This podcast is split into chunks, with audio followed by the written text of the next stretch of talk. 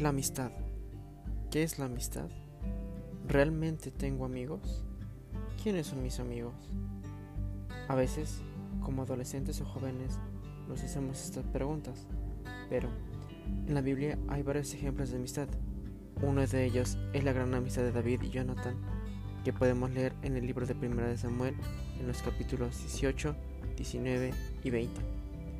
En el capítulo 18 podemos observar que David Después de haber derrotado a Goliat, le llevaron delante del rey Saúl, donde Jonathan, al conocerlo, su alma quedó ligada a la de David y lo amó como a sí mismo. Sin embargo, Saúl tuvo celos de David debido a que el pueblo de Israel se regocijaba por la victoria que había tenido David. Lleno de celos, Saúl quería acabar con su vida. Sin embargo, en el capítulo 20 podemos observar que Jonathan hace un pacto con David sobre que lo encubriría de la ira de su padre, siendo así que incluso puso en riesgo su propia vida, llegando a quedar herido por la lanza que su padre le había lanzado, debido al gran enojo que tenía Saúl. Al final del capítulo, observamos que Jonathan cumplió su pacto con David y en el versículo 42 del capítulo 20 dice así, Y Jonathan dijo a David, vete en paz, porque ambos hemos jurado por el nombre de Jehová, diciendo, Jehová esté entre tú y yo, entre tu descendencia y mi descendencia, para siempre. En este ejemplo podemos definir a, a su amistad como amar a alguien como a uno mismo y sobre todo la incondicionalidad que había de parte de ellos dos.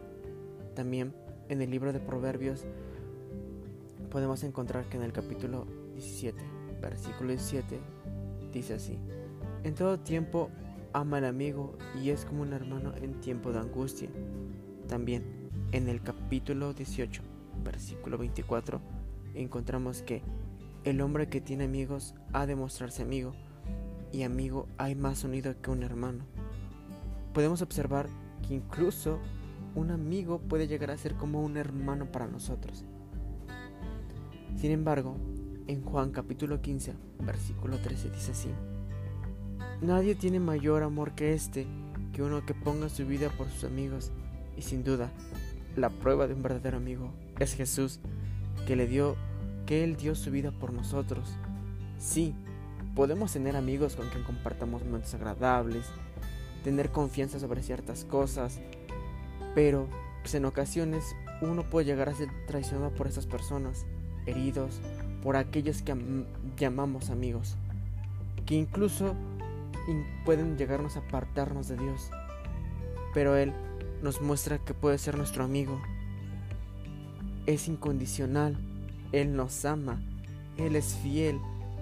A Él también podemos confiarle nuestras inquietudes, nuestros miedos, nuestros sueños y nunca nos va a dejar. Él nunca nos defraudará por su amor que nos tiene, porque su amor es inmenso, que a veces nosotros no logramos entender todo ese amor que Él nos da, todo lo que hace por nosotros. Así que, hermanos, adolescentes, jóvenes, incluso adultos, tenemos un amigo y, y su nombre es Jesús.